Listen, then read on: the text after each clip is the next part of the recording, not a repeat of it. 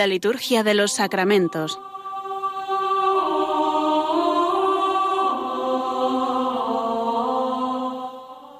Con el Padre Juan Manuel Sierra.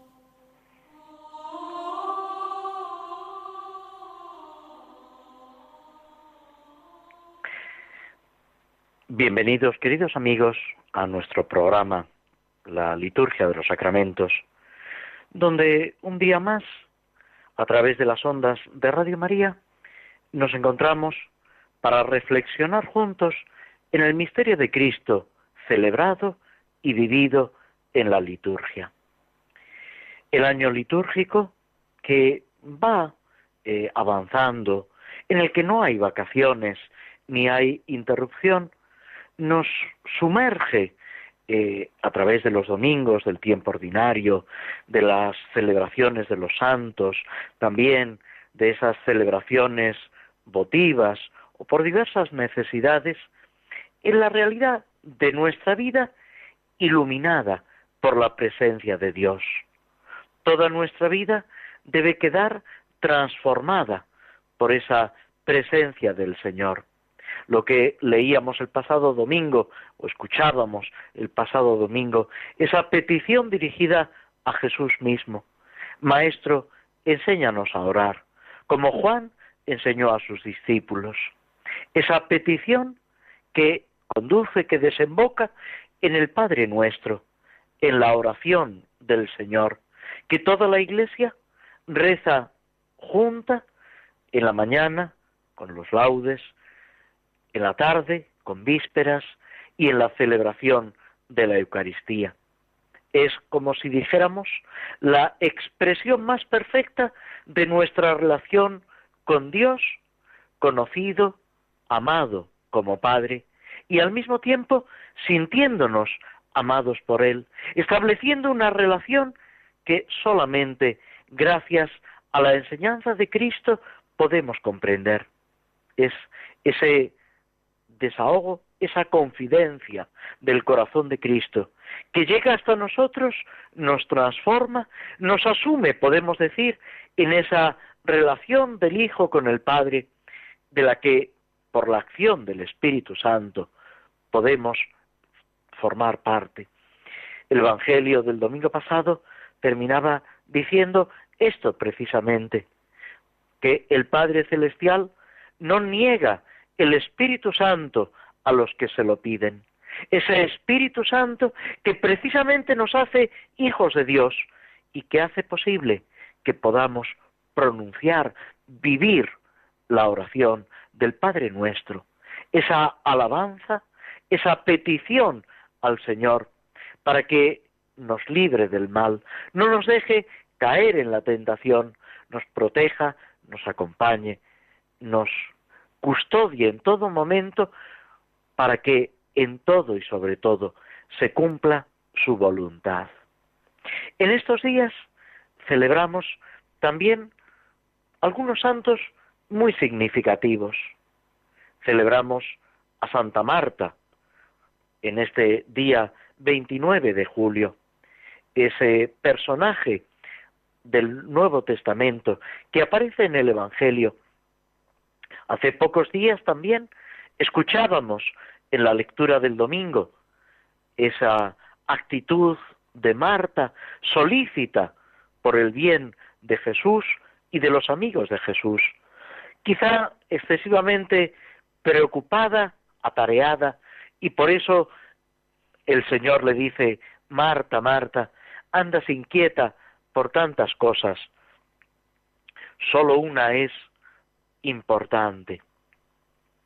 Pero es Marta la que recibe en su casa a Jesús.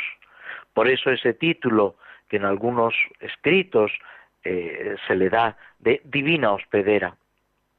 La que ha merecido hospedar, acoger a Dios en su casa, volcándose con Él, dándole su corazón y su atención. La oración colecta de este día se fija precisamente en este aspecto.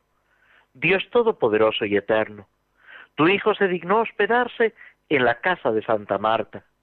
Concédenos por su intercesión que sirviéndote sirviendo fielmente a Cristo en nuestros hermanos, merezcamos ser recibidos por ti en la morada celestial. Acoger a Cristo en los hermanos para que Cristo nos acoja a nosotros. Pero el Evangelio, uno de los dos Evangelios que en este día se pueden eh, leer, se centra precisamente en la resurrección de Lázaro, que es otro pasaje donde aparece Marta, y aparece como una mujer de fe. Cuando Jesús le anuncia la resurrección, cuando ella antes le ha mandado ese mensaje a Jesús, el que amas está enfermo. Y Jesús todavía retrasa su llegada a Betania, a esa casa tan querida, donde siempre encontraba acogida, descanso, consuelo, que incluso en los días de Semana Santa, los días que preceden a la pasión del Señor, es donde se retira a descansar Jesús, a la casa de Lázaro, Marta y María. Pues Marta, como decíamos, es la mujer de fe, que reconoce la acción de Cristo, la acción de Dios, la resurrección, aunque lógicamente tiene que madurar en su fe. Y esa maduración en la fe es a través del contacto, del encuentro con Cristo, de ese fiarse de la palabra del Señor, de lo que Jesús mismo le está enseñando como nos lo enseña a cada uno de nosotros, que nos invita a acogerlo en nuestro corazón y a ir profundizando en nuestra fe. El día 30 se celebra San Pedro Crisólogo, obispo y doctor de la Iglesia, quizá un poco menos conocido, pero también una figura crucial por su predicación en la parte norte de Italia, en unos momentos en los que se resquebraja el imperio romano, en que parece que todo está sometido a confusión, a zozobra, y San Pedro Crisólogo, con su palabra, con su predicación, cuida de los fieles que le han encomendado y de todos nosotros. Son sobre todo sus homilías siguiendo el año litúrgico, explicando precisamente los misterios de la salvación, lo que también nosotros estamos llamados a vivir, a conocer y a enseñar a los demás. Y termina el mes de julio con una figura señera de la Iglesia española y de la Iglesia universal, San Ignacio de Loyola, el fundador de la Compañía de Jesús, el que a través de los ejercicios espirituales va acrisolando su alma, su corazón y también los nuestros para ese encuentro con Cristo, para ese seguimiento de Cristo, para descubrir a ese Rey eternal, a ese Salvador que hace que pongamos a Dios en todas las cosas y todas las cosas en Dios. El gran testamento, podemos decir, de San Ignacio de Loyola son precisamente los ejercicios espirituales distribuidos en cuatro semanas, enfocados al descubrimiento de Cristo y al seguimiento de Cristo. No hay en la vida nada comparable a ese seguimiento de Cristo, esa oración, ese ofrecimiento que en los mismos ejercicios se encuentra, tomad, Señor, y recibid toda mi memoria, mi voluntad, todo mi haber y mi poseer, todo es vuestro. A vos, Señor, lo torno. Esa entrega total descubriendo el amor de Cristo. Lo que Cristo ha hecho por mí y lo que yo puedo hacer por Cristo, no a fuerza de voluntad, sino cautivado por ese amor que nos transforma, que nos ilumina, que poco a poco nos va transformando con su gracia.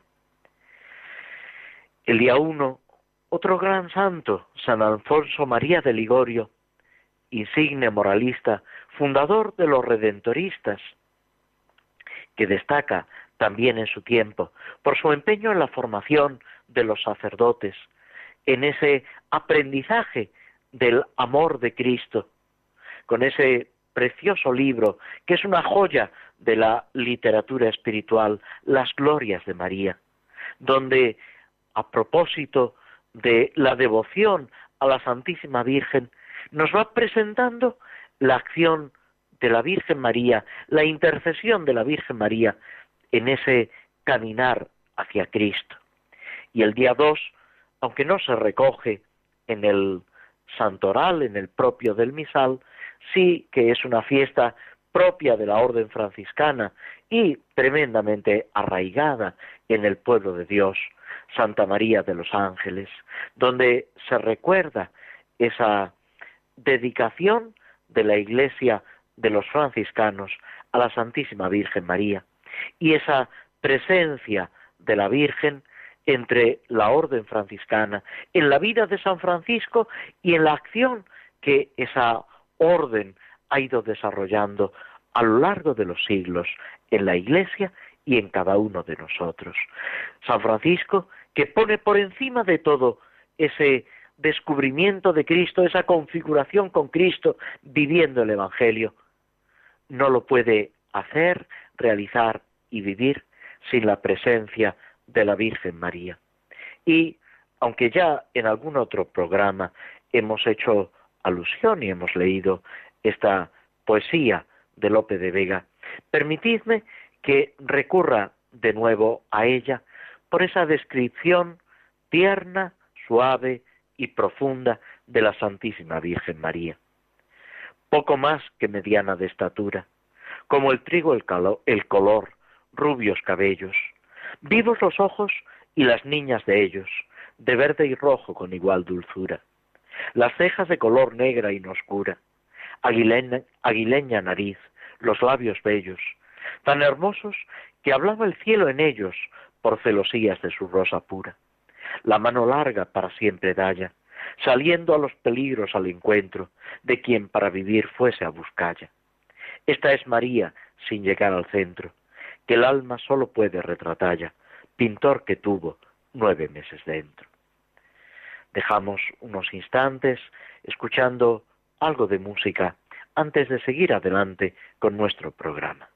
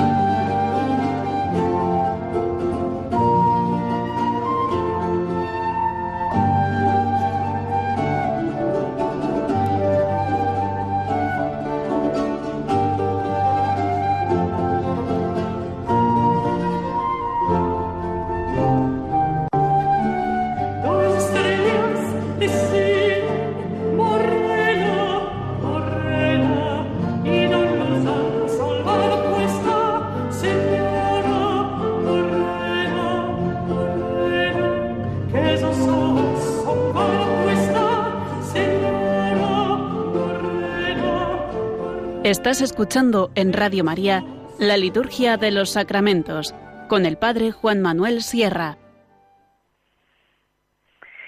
Antes de referirnos, de seguir con el ritual de la iniciación cristiana de adultos, permitidme que haga referencia a un libro que se acaba de publicar por parte de la conferencia episcopal y es el ceremonial de los obispos.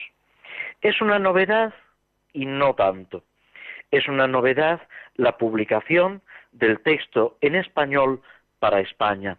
Ya existía un texto en lengua castellana publicado hace ya años por eh, la, la conferencia episcopal de las conferencias episcopales de América, editado en Bogotá, y existía desde el año 84, en que salió la edición latina.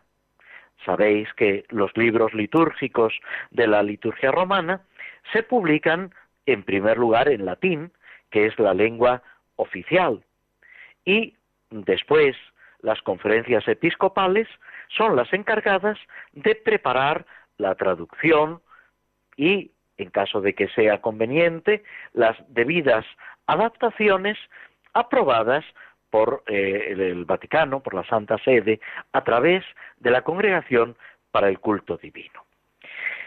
Después de unos años trabajando en ello, eh, sale ahora este ceremonial de los obispos. Es un libro litúrgico, aunque prácticamente eh, no contiene textos de oraciones, quitando la bendición final y algún otro pequeño texto, por ejemplo, lo referente a la entrada del nuevo párroco, etc.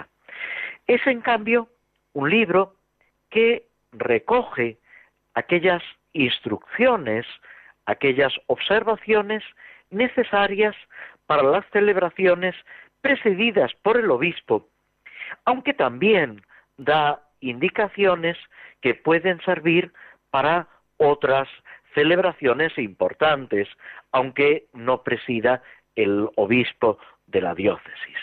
Es un libro, por lo tanto, que nos ayuda a comprender y a vivir las celebraciones litúrgicas, sobre todo presididas por el obispo. Tiene una introducción donde explica cómo desde la antigüedad en la liturgia romana, igual que en otras liturgias, se ha procurado mm, establecer con eh, bastante exactitud, claridad, cómo tenían que desarrollarse las distintas celebraciones.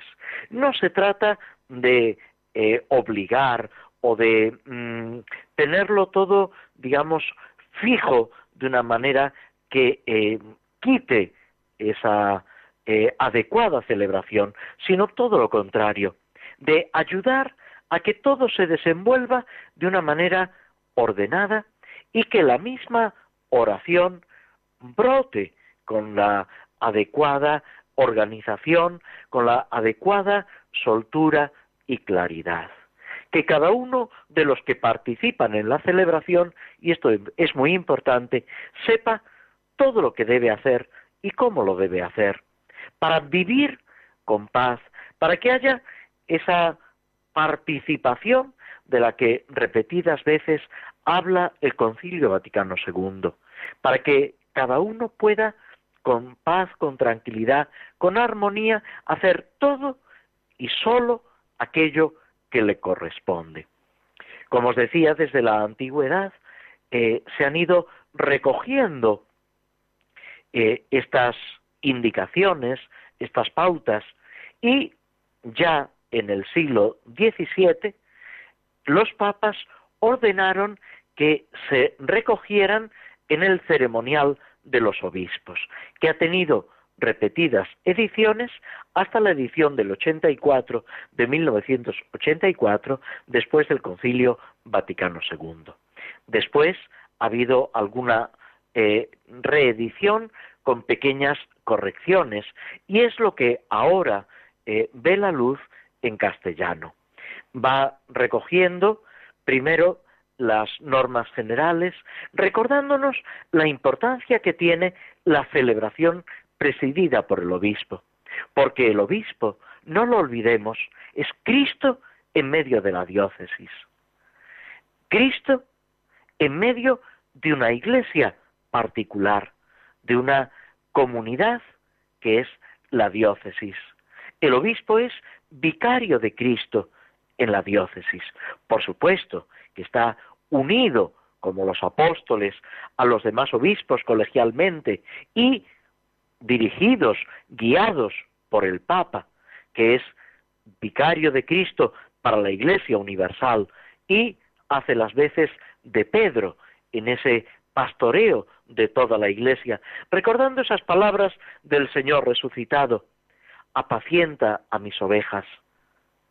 Cristo confía a Pedro, pero junto a Pedro a los demás apóstoles, a los obispos como sucesores de los apóstoles que están al frente de la diócesis.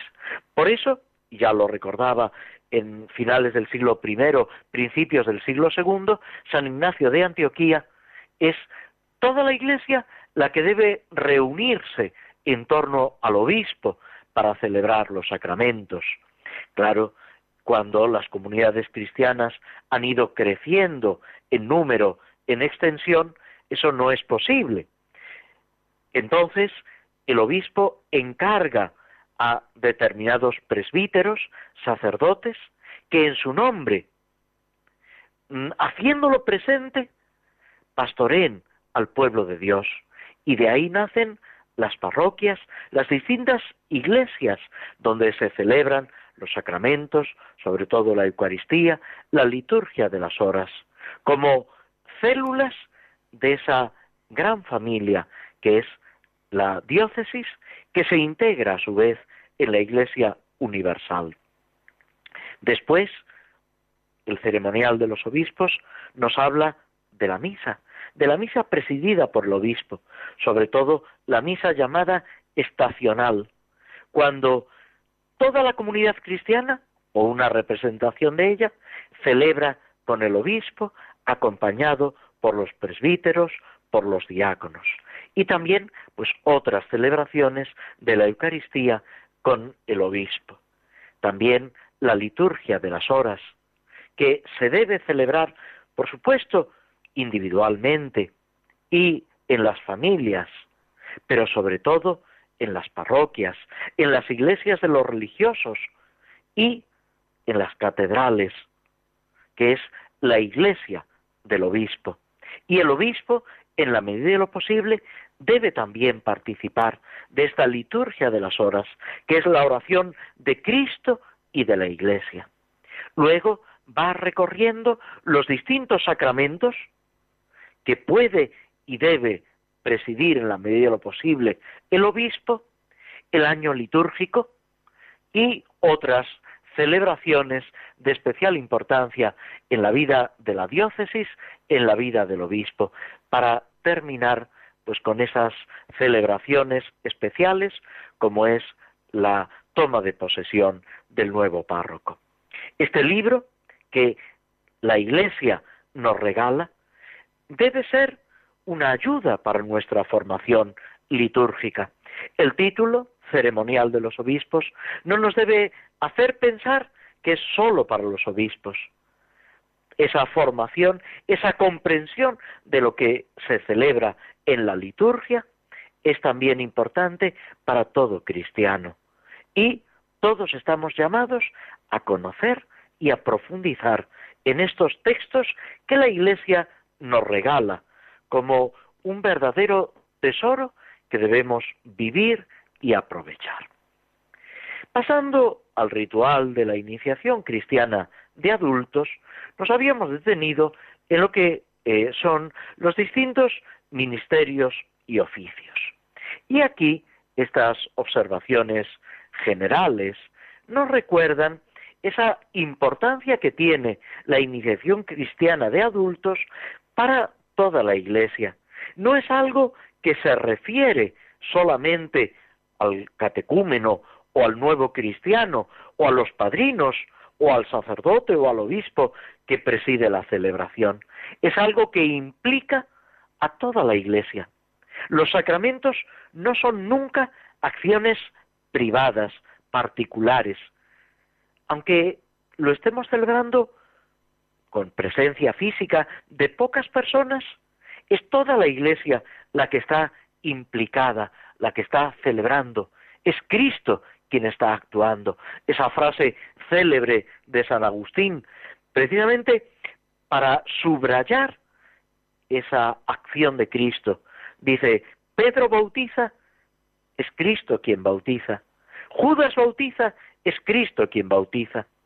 San Agustín lo decía precisamente en esa controversia, eh, subrayando que no es lo importante la santidad o la preparación del ministro. Ojalá sea lo más santo posible, esté lo más preparado posible, tanto el ministro que realiza el sacramento como aquellos que reciben el sacramento. Pero por encima de todo es la acción de Cristo lo que hay que subrayar. Y esa acción de Cristo está siempre unida a su esposa, la Iglesia. Por eso debemos sentirnos todos implicados y caer en la cuenta de que este periodo de evangelización, de catecumenado, de difusión del Evangelio, se refiere a todos. En los primeros momentos, en los primeros años de la Iglesia, cualquier circunstancia era buena para evangelizar.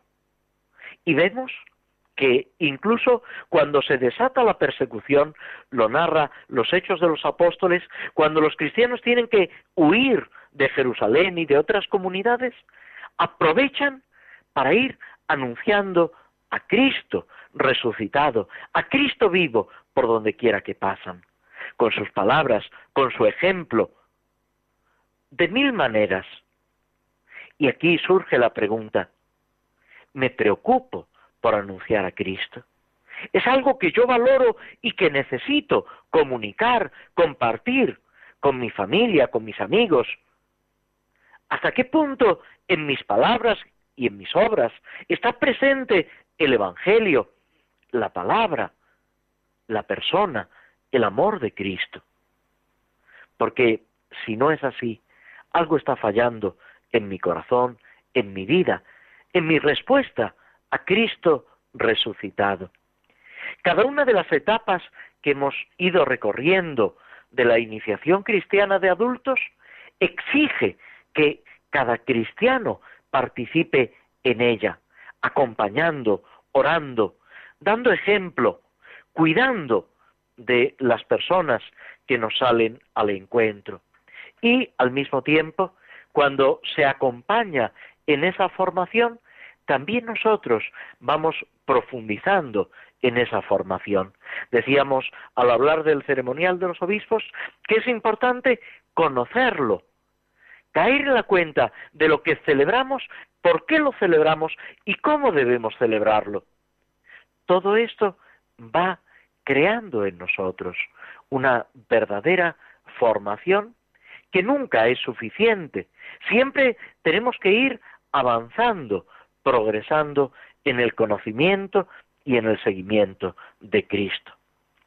El obispo, por supuesto, debe organizar, orientar, fomentar esa educación pastoral de los catecúmenos, la elección de los candidatos, los sacramentos, en la medida de lo posible, presidir la liturgia cuaresmal en esos ritos de purificación y de preparación. Y cómo no, en la vigilia pascual, conferir los sacramentos de la iniciación cristiana. Pero todos los demás, obispos, presbíteros, diáconos, fieles, tienen que ir viviendo ese itinerario acompañando, apoyando, sintiéndose como miembros de una sola familia, o mejor dicho, miembros de un solo cuerpo el cuerpo de Cristo, que va creciendo en los nuevos cristianos y va creciendo en cada uno de nosotros en la medida en que respondemos a esa gracia que Dios derrama en nuestros corazones. Nos detenemos de nuevo unos momentos para que a través de la música todas estas reflexiones vayan calando en nuestro corazón.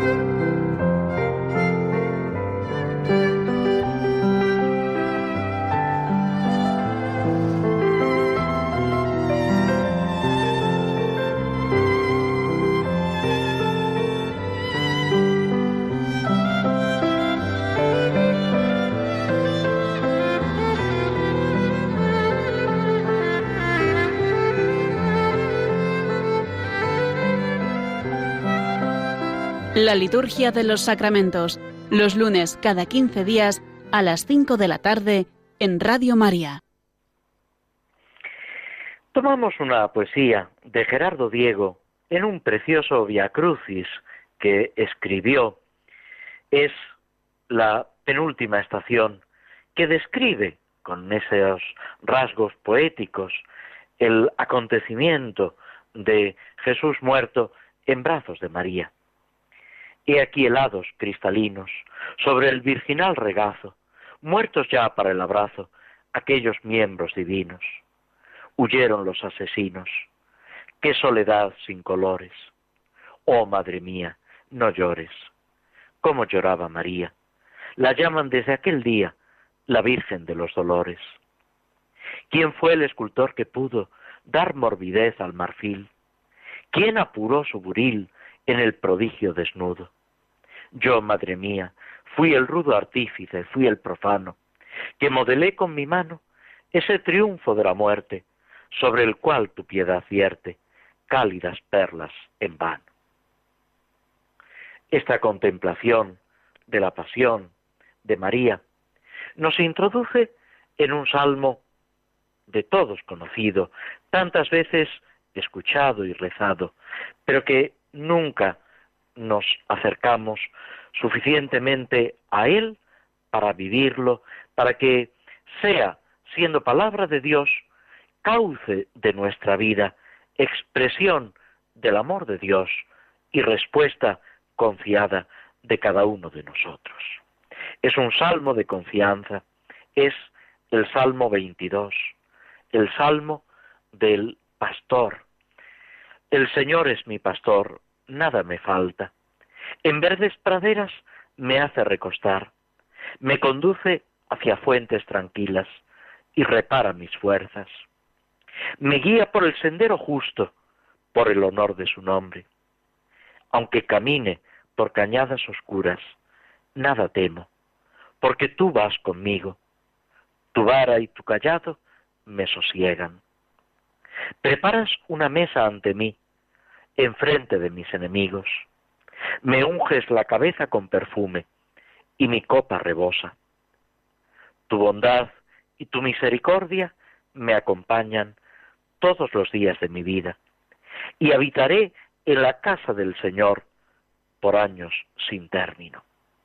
Ese vivir en la morada del Señor, esa mesa que el Señor ha preparado, que nos evoca la Eucaristía, esa confianza en el peligro, en las dificultades, que nunca van a faltar.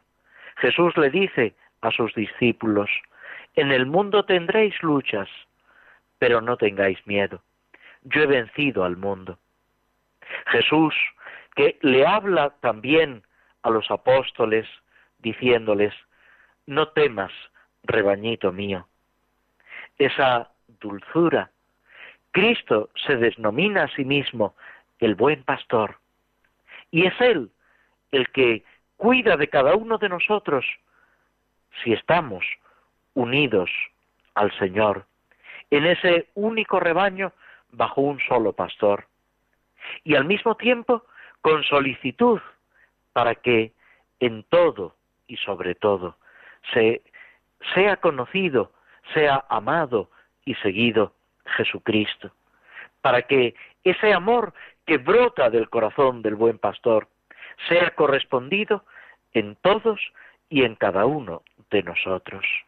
Es esa llamada que Cristo nos hace para que vivamos, como decimos una y otra vez cuando terminamos la plegaria eucarística en la celebración de la misa, por Cristo, con Él y en Él, y así introducirnos en el misterio de Dios, en la Trinidad, en el amor infinito del Padre al Hijo y del Hijo al Padre, que es el Espíritu Santo. Es esa unción que Cristo hace, Cristo que es el ungido y que al mismo tiempo nos unge a cada uno de nosotros, nos hace partícipes de esa consagración que Dios ha hecho. Este salmo es un salmo de tranquilidad, de paz, es un salmo que nos invita a descansar. Alguno ha dicho es como el ruiseñor de los salmos, que canta tímidamente en la sombra, pero su canto llena todos los aires del mundo con una gozosa melodía, con una con un encanto mucho mayor de lo que somos capaces de pensar o imaginar.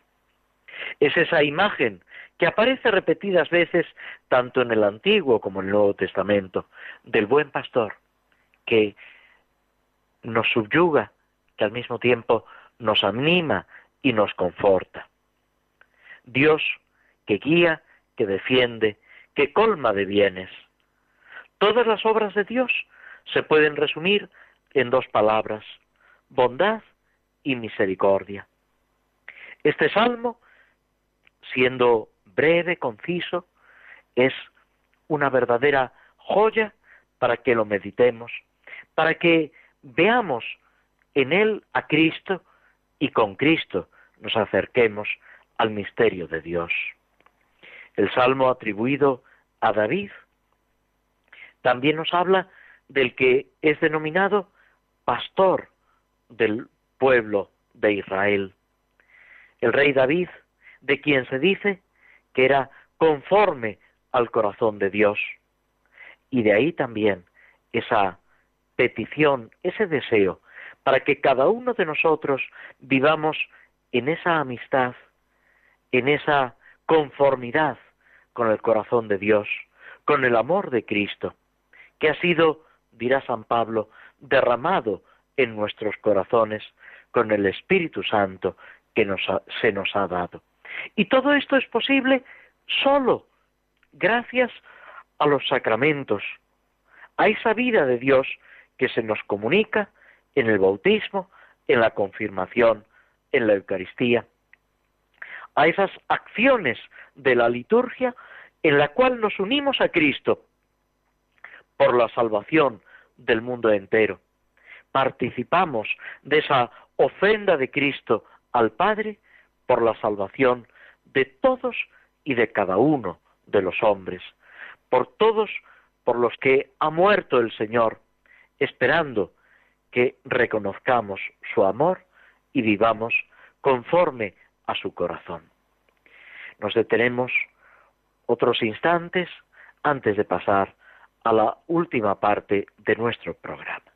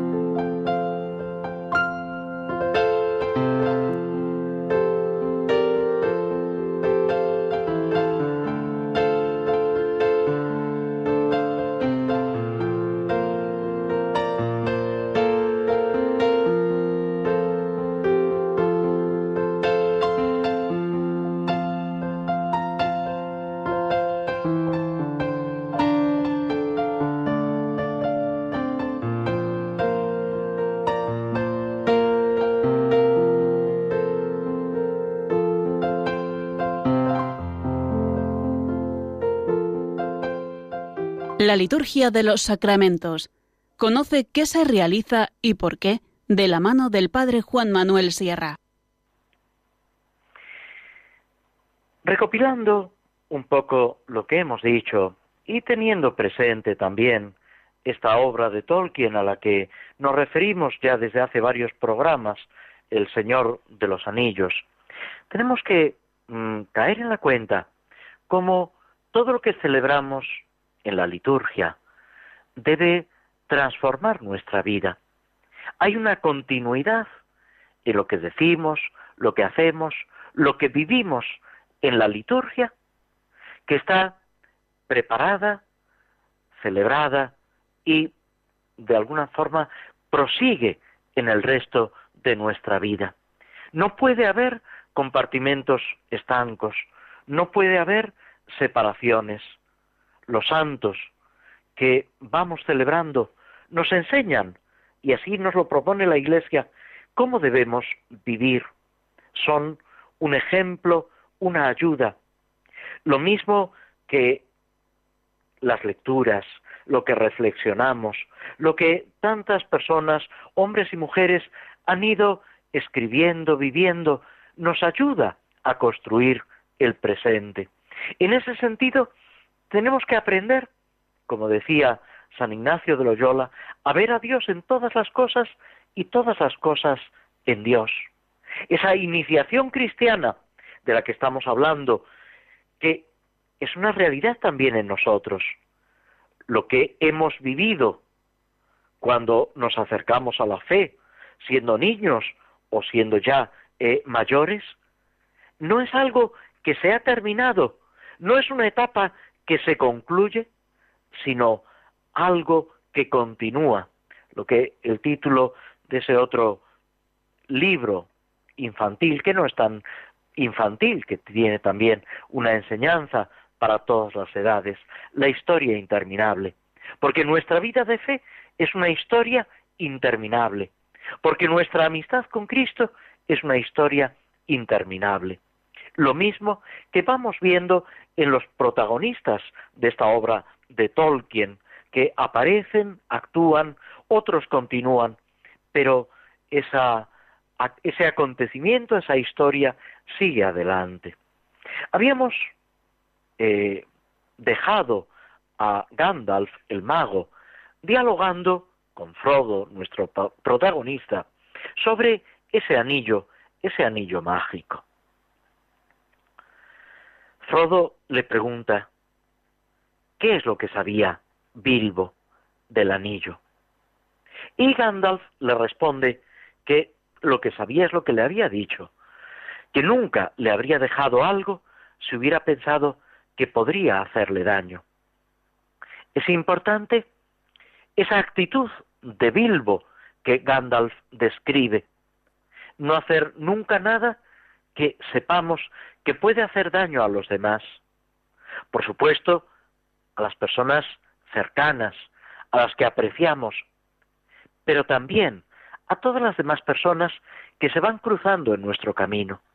Esa actitud de bondad, de ayuda, de intentar actuar siempre bien. Es verdad que el anillo inquietaba a Bilbo, pero él no atinaba, no sospechaba cuál era la causa. Su larga vida, ese vigor, ese no envejecer.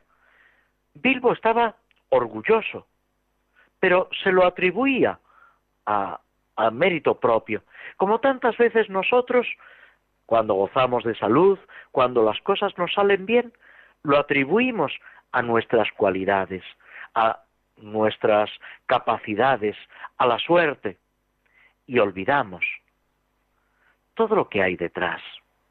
Para un cristiano no hay casualidad, hay providencia.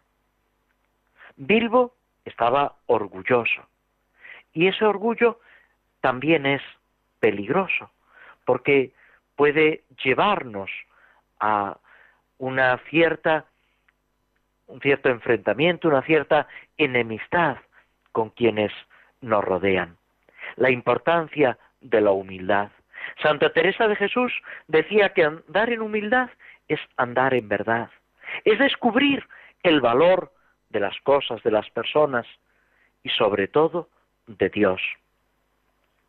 Aquí en El Señor de los Anillos no se plantea directamente, no es una obra de teología, no es un tratado espiritual, pero nosotros, al leerlo, desde una perspectiva de fe, tenemos que caer en la cuenta de la importancia de esas actitudes en lo que nos pasa, en lo bueno y en lo malo, San Ignacio de Loyola, al que antes nos referíamos en los ejercicios, habla de la importancia de esa adhesión a Cristo en la salud y en la enfermedad, en la vida larga y en la vida corta.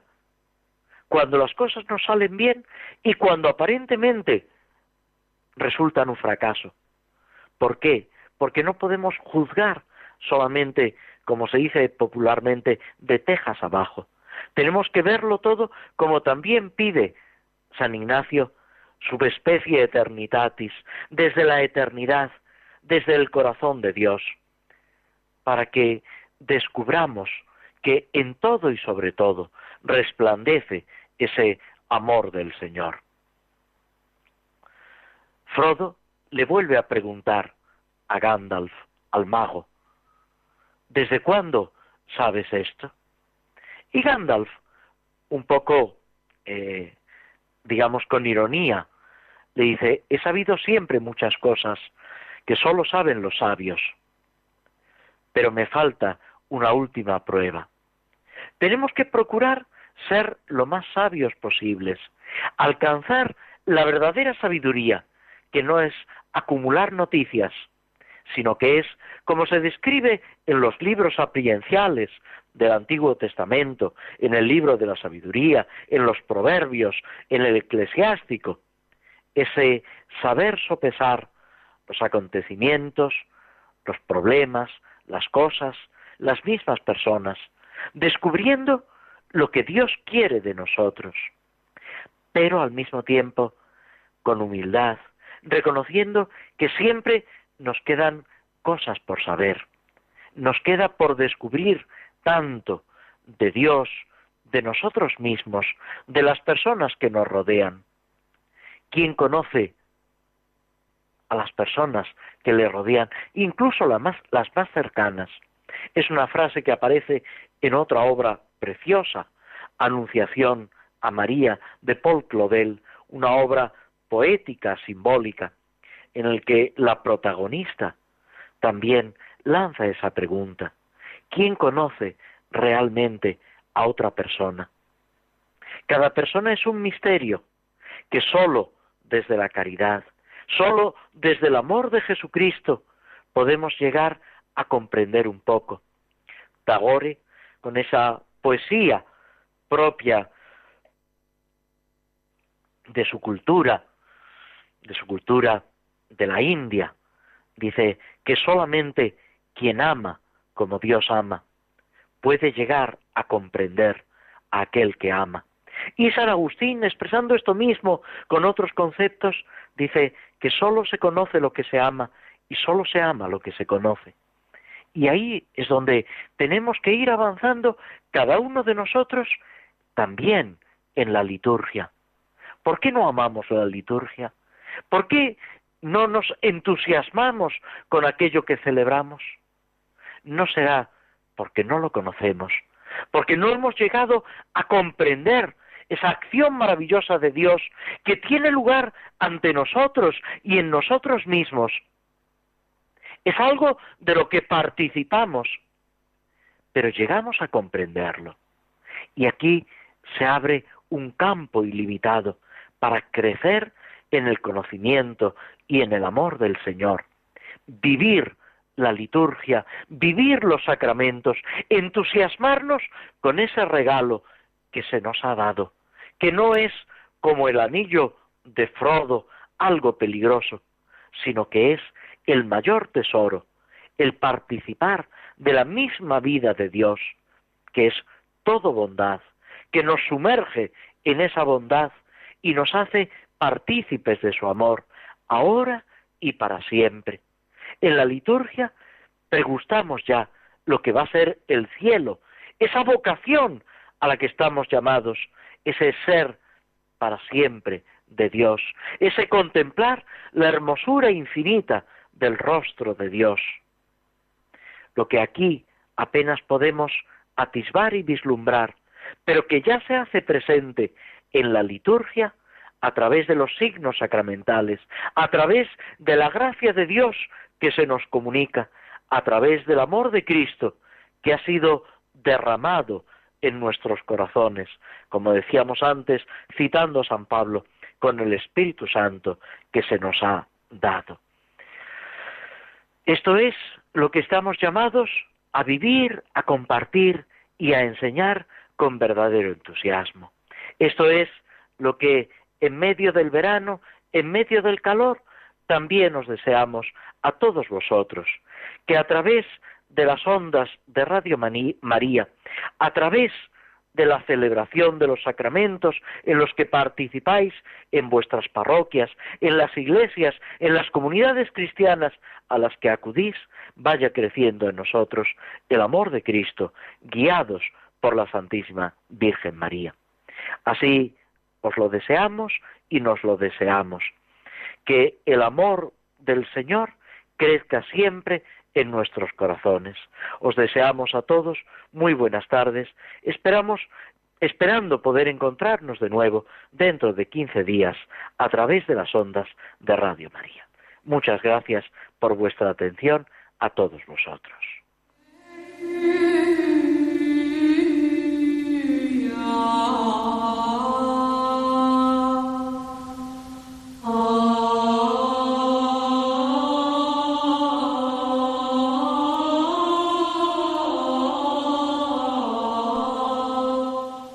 Así concluye en Radio María la Liturgia de los Sacramentos, un espacio dirigido por el Padre Juan Manuel Sierra.